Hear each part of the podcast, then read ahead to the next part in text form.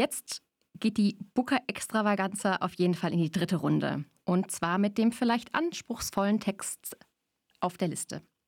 Es geht um Study for Obedience von der Kanadierin Sarah Bernstein.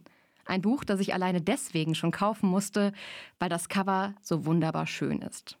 Der Text hat mich dann auch wirklich nicht enttäuscht. Hören wir mal rein.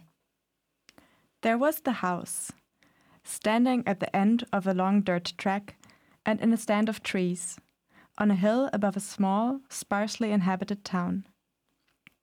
A creek marked the property boundary to one side, and at night the sound of its fretful flow came through my bedroom window. Looking down the long drive, one could see dense forest, a small town deep in the valley, and beyond, the mountains, higher than any I had seen before.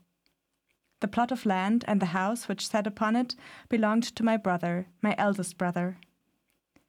Why he ended up in this remote northern country, the country, it transpired, of our family's ancestors, an obscure though reviled people who had been dogged across borders and put into pits, had doubtless to do, at least in part, with his sense of history, oriented as it was towards progress, turned towards the future, ever in search of efficiencies. From a practical point of view, and pragmatism was naturally of the utmost importance to my brother, he was also engaged in some perfectly reasonable, if slightly perverse, business dealings. For he was, or at least had been, a businessman involved in the successful selling and trading, importing and exporting of a variety of goods and services, the specifics of which to this day remain a mystery to me. Diese ganz langen, meandernden Sätze, diese Einschübe, all das ist typisch für Study for Obedience. Das wird aber auch immer wieder durch knappere Beschreibungen und kurze Sätze unterbrochen. Worum es in dem Buch geht, ist dabei gar nicht so einfach zu sagen. Eine junge Frau kommt auf Wunsch ihres Bruders in das abgelegene Dorf, in dem er inzwischen wohnt. Sie spricht weder die Sprache des Landes, noch kennt sie da irgendwen. Die Beziehung der Geschwister ist offensichtlich merkwürdig.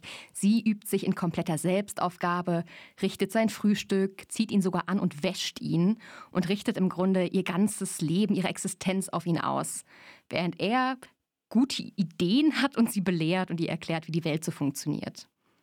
Dann aber plötzlich muss er fort äh, auf einen Business-Trip und sie bleibt auf dem Land in diesem Haus zurück und stellt schon bald fest, dass die DorfbewohnerInnen sie für eine Anzahl unheimlicher Vorkommnisse verantwortlich machen. So zum Beispiel die Scheinschwangerschaft eines Hundes und eine Kartoffelfäule. So eine Herde Kühe wird auch verrückt, also es passiert eine ganze Menge.